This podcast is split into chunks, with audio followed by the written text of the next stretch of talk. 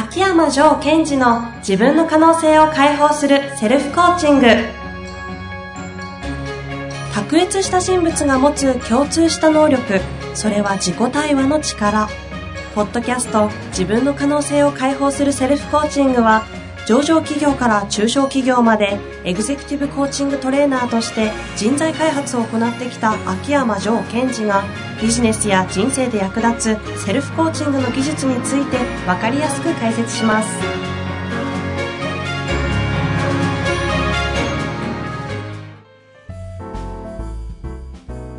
こんにちは遠藤和樹です。秋山城賢治の自分の可能性を解放するセルフコーチング城さん本日もよろしくお願いいたしますはい。よろしくお願いします。今日のご質問でなんですが、はい、実はですね、えーポッドキャストの方に実は質問が来ていたものを、ジョーさんが、いつですか ?2 月の頭ですよね。そうですね。に、えっ、と、配信を、メルマガで配信を、回答としてしたので、ちょっと重複するんですけど、はい。まあ、なかなか面白い質問でしたので、両方取り扱おうかなと。そうですね。あの、メルマガでも、えー回答したんですが、やはりメルマガという中での回答できる範囲ってあるじゃないですか。そうですね。で、そらくそれ回答したんですけども、私的にももうちょっと実は言いたいことが言いたいことが。その回答について。はい。まあ、それを、えーこの、ポッドキャストでお伝えしたいなと思って、なるほど。はい。まあ、というわけでね、抱き合わせで読んでいただいたり聞いていただくと、理解が深まるかもしれないので、はい紹介早速していきたいと思います。えー30代、経営者の方です。自信がなく、気力がない部下がいます。彼は力があるのにうまく出せていません。うん。お前ならもっとできるよ、と鼓舞しても、大丈夫だよ、自信持っていいんだよ、と優しく言っても、僕は大した人間ではありません、と、全くやる気になってくれません。うん。このような部下にはどう対応すればいいでしょうか？うん。というご質問でしたね。はい。で、こういうシーンって、こう、組織の中でまあまああると思うんですよね。うん、うん、そのおべっかとかではなくって、本当にこう、トップの方とかリーダーの方が、あいつは本当に力を秘めてるのに、使ってくれたいなって思ってるのに、はい。こう、力を発揮してくれない。うん。でそこで自信をつけさせてあげようと思って、お前だったら、もっとできるよとか、大丈夫だよと言ってもなかなかやってくれないという状態だ。はい。でまず、その、メルマガでもお伝えしたことを少し詳しく伝えていくと、はい。はいえーまず、僕は大した人間ではありませんとか、自分なんかどうせと言ってる方は、何が起きてるかというと、まず一つ、自分の方にすごい意識を向けてるんですね。僕はとか、僕は大したことないです。僕はダメな人間です。僕なんかこんなもんですってずっと僕は僕はなんですようん、うん、うん。で、自分の方を向けた場合、そこにはちっぽけな自分がいると思っているので、はい。自分の方を向いてちっぽけな自分を感じてちっちゃくなっちゃってる。で、その時に、この質問者の方に、いや、お前なら大丈夫だよとか、お前はもっとできるよっていう、この言葉がけが、ベクトルをその人の方に向けてる質問になってるので、はいはい機能しないですよ。ほですからそういう場合の一つの対応としては、はい。その本人が自分の方を向いちゃってるので、外に向けていく方法がありますということで紹介したのがメルマガだったんですね。やり方としては、えっと、お前が自分のことをどう思ってるか俺は知らんと。知ったこっちゃないと。そんなことよりも、俺にはこういうビジョンがあって、野望があって、どうしても叶えたいと。それを手伝ってくれと。っていうふうに、えー社長のビジョンですとか、あとは社長に惚れさせてこっち側向かせることによって、その自分のちっちゃいイメージ。を向かせないようにするっていうのは一つのやり方ですね。ほう。おーなるほど。あの、これは若い方がこう自分なんかどうせダメだ、ダメだって言ってこう引きこもりがちになっちゃった時に、一生懸命、あの、君の目標はとか君の夢はって、すごい自分に向くような質問をみんなにかけていくので、あで見たくないって言ってるので、どうして僕みんな僕のことを見ろって言うんですかみたいなわけですよ。あ。どんどんどんどんち、なんかち、なんかね、入ってっちゃいそうですよね。そういう時は今みたいに、あの、まあ、ちっちゃくなってるのは構わないけど、はいちょっとこれ困ってるから手伝ってみたいな。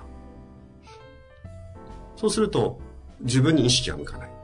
ほでも、その経営者の方はその部下は力があるって分かってるんだから、それを本人が自覚しようが自覚しまいがいいんです、やらせれば。うーん。で、そのために本人がやりたくなるためにも、自分のことはさておき、なんか、社長がこのビジョンよくわかんないけど、すげえ熱く語ってるから、もう手伝わなくちゃいけないのかなとか、僕はちっぽけでダメな人間かもしれないけど、この社長のビジョンはいいから、手伝いたいなとか、うんうんあ。とビジョンなんかよくわかんないけど、社長好きだからお手伝いしようかなとか。まずこれは、あの、アプローチの仕方としてはありです。はあ。その方のベクトルを自分じゃなくて外側に向けさせるはい。やり方として今みたいな方法があるんですね。はいで、もう一つは、もう一つ。はい。あのーほんといろんな技を持ってるんですね。技じゃないです、次は。はい。次は、実は何が起きてるかというと、多くの方が自己イメージが低い方と対峙することによって、自分が影響を受けてるわけですよ。これで言うとこの社長さん自身が。はい。困っちゃうわけですうんよね。うんうん。あとは身近でも自己イメージ低い人がいて、なんであいつ自己イメージ低いんだろうみたいに。で、秘密なんですが、喋ってますよ。まあほら、はい私のポッドキャストを聞いてない人も世の中にはいっぱいいるのでねそうで。すね。ここだけの秘密ここだけでなんですが。も言わないでくださいね。はい絶対ちなみですよ。めちゃくちゃだな。落ち込むから。はい。あ、ほうほ自己イメージが低い人って、自己イメージ高いんですよ。う。え、そうなんですか？うん。どういうメカニズムですかそれは？ですから、あの、今の自分はダメだと。本当はこのぐらいできるのに、これしかできないって思ってる人が自己イメージ低くなりますよね。うんうんうん。本当だったら私はこれぐらいできるのにとか、これぐらいしなくちゃいけないのにってことはイメージが高いんですよ。ああ、その理想としている自己イメージ。でかいの。そのでかいイメージがあるから、自分が小さくて落ち込む。で、本当に自己イメージが低い。で、その低い自己イメージが等身大だとするとどうなるかというと、俺あ自己イメージ低いもん。うん。もう、ちっぽけでーす。とか、そのバランスが取れるはずなんですあね。あ。あの、昭和で言うとですね、植木仁さんとか言ってですね、知ってます？若い方わかんないかな？なんかこう、スイスイスイダラだったみたいなこう歌を歌った人なんですけども、はいはいはい。まあ、自分なんてことを面白おかしく喋る人がいたんですね。うんうんだったらいいんですよ。そうだったらすごい健全ですから。でも、僕はダメな人間ですとか、僕なんかどうせっていうのは、自分の中で思い描いているイメージが高くて、そのギャップに苦しんでる。すごい悪い言葉で言うと、自意識過剰になっちゃってる。勘違い系ですか？はい。ですから、もし皆さんの周りで自己イメージが低いなと思ってる人がいたとするならば、はい心配しないでください。大丈夫だから。高いから。そう、高いから。はあ、はこの人ちゃんと自己イメージ高いんだな。ただ、現在の自分の実力がイメージと合ってなくて落ち込んでるんだなって安心してみてあげたい。あ。なるほど。理想高い系なんですね。まあ、そこまで言っちゃうと、このポッドキャストを聞いてて、ちょっと自己イメージ低いなと思ってる人がいると、あ、俺自理想高い系なのかってなっちゃうからね。なんと言えないんですか。自分だったらいいじゃないですか。あじゃあ言います。いや、でもそれ人前でやるの恥ずかしいですね。人前で、いや、僕なんてとか言っちゃったら、その、リスナー聞いてる方は、高いんだなって思うわけでしょ。そうそう。怖い。ですか？ら、じゃあ、わか？りました。あえて言います。じゃあ、この私のポッドキャストを聞いてる方で、はいはい自己イメージ低くて悩んでる人は、はいあの、自己イメージ高いですよ。それを認識してください。なるほど。これメルマガには書いてなかったですね。ね。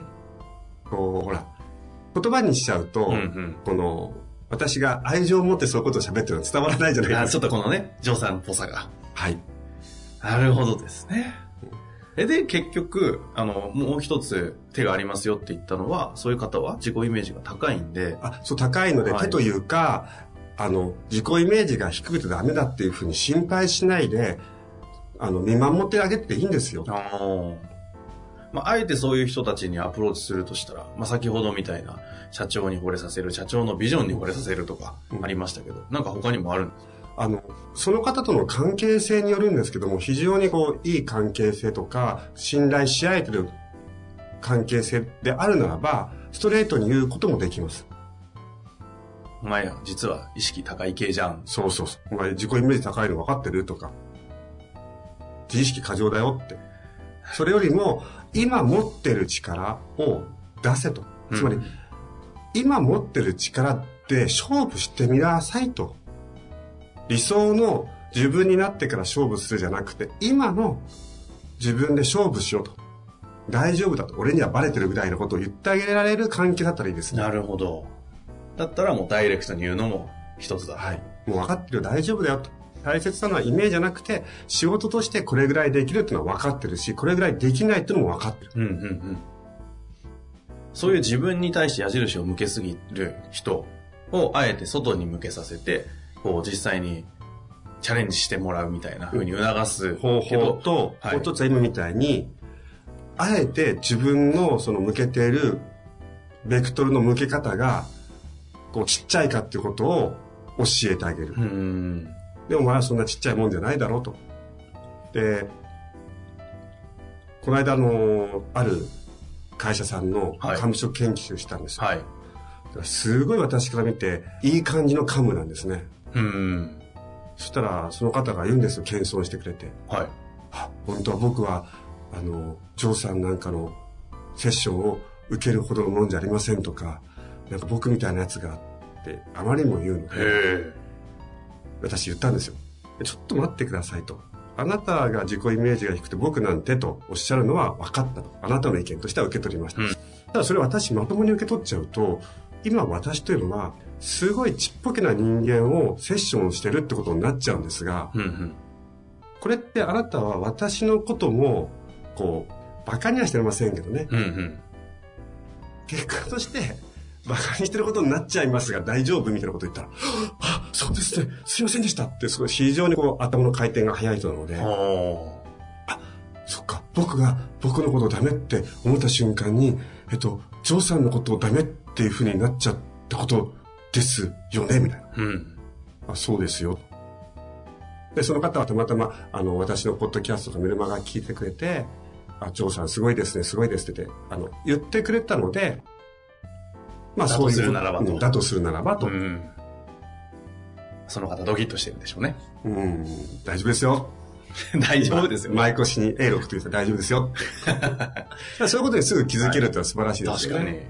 確かに。なかなか受け取れないですよね。うんだって、私は今、あのね、えーうん、遠藤さんとこういうふうにポッドキャストやったり、それからいろんな、ね、リスナーの方が聞いてくれてるわけじゃないですか。はい。そこで私がこう、僕なんか、謙遜としたらいいんですよ、非常に。でも、僕なんか、僕なんかどうせダメですよって言ったら、もう聞いてる方のたち、確かに。お前ちゃんとしろよ。そうそう。ふざけんな配信なんかすんなよとか、確かにね。そうですね。でそういうことになりかねない。つまり、うんうん自分の周りにいる人を知らずうちに傷つけてるわけですよね。なるほど。この質問がそこまで行くんですね。うん、はそう。ですから、あのーね。まあ、なんていうんですかね。今ちょっとこう、パッと エピソード思いついたので、これ言っていいかどうかわかあ。んないんですけども、またキングダムですか？いやいや違います。あ、よかったです。プライベートのことで。はい。やめた方がいいんじゃないですか？これでもいいですかね。わかりませんけど、やってみましょうかや。ってみましょうかっていうか。あの、例えばこう、まあ私も奥様がいて、はい。で、人ってそれぞれこう自分の状態がいい時悪い時があって、うん。で、まあたまたま彼女も状態が悪い時に、ちょっと自分のことを責めるようなことをわーっと言ってて、最初なが慰めたんですね、うんそんなことない、そんなことないよと。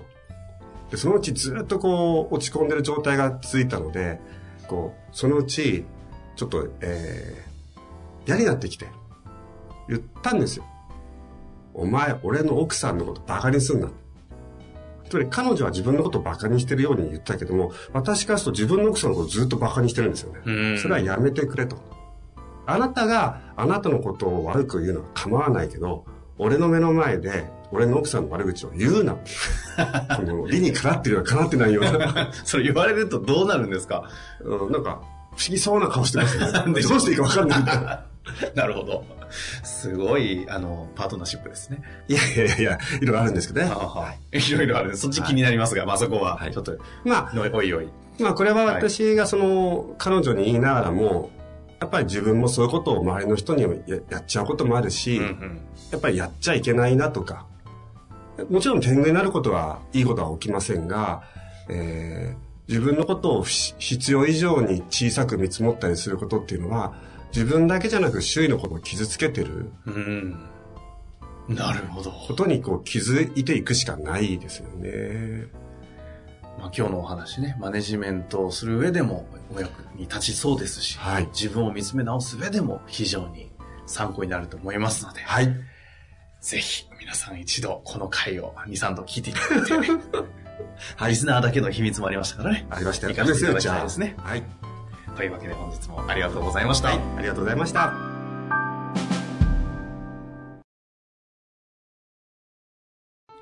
本日の番組はいかがでしたか？番組では秋山城賢治への質問を受け付けております。ウェブ検索で秋山城と入力し、検索結果に出てくるオフィシャルウェブサイトにアクセス。その中のポッドキャストのバナーから質問フォームにご入力ください。また、オフィシャルウェブサイトでは無料メルマガも配信中です。ぜひ遊びに来てくださいね。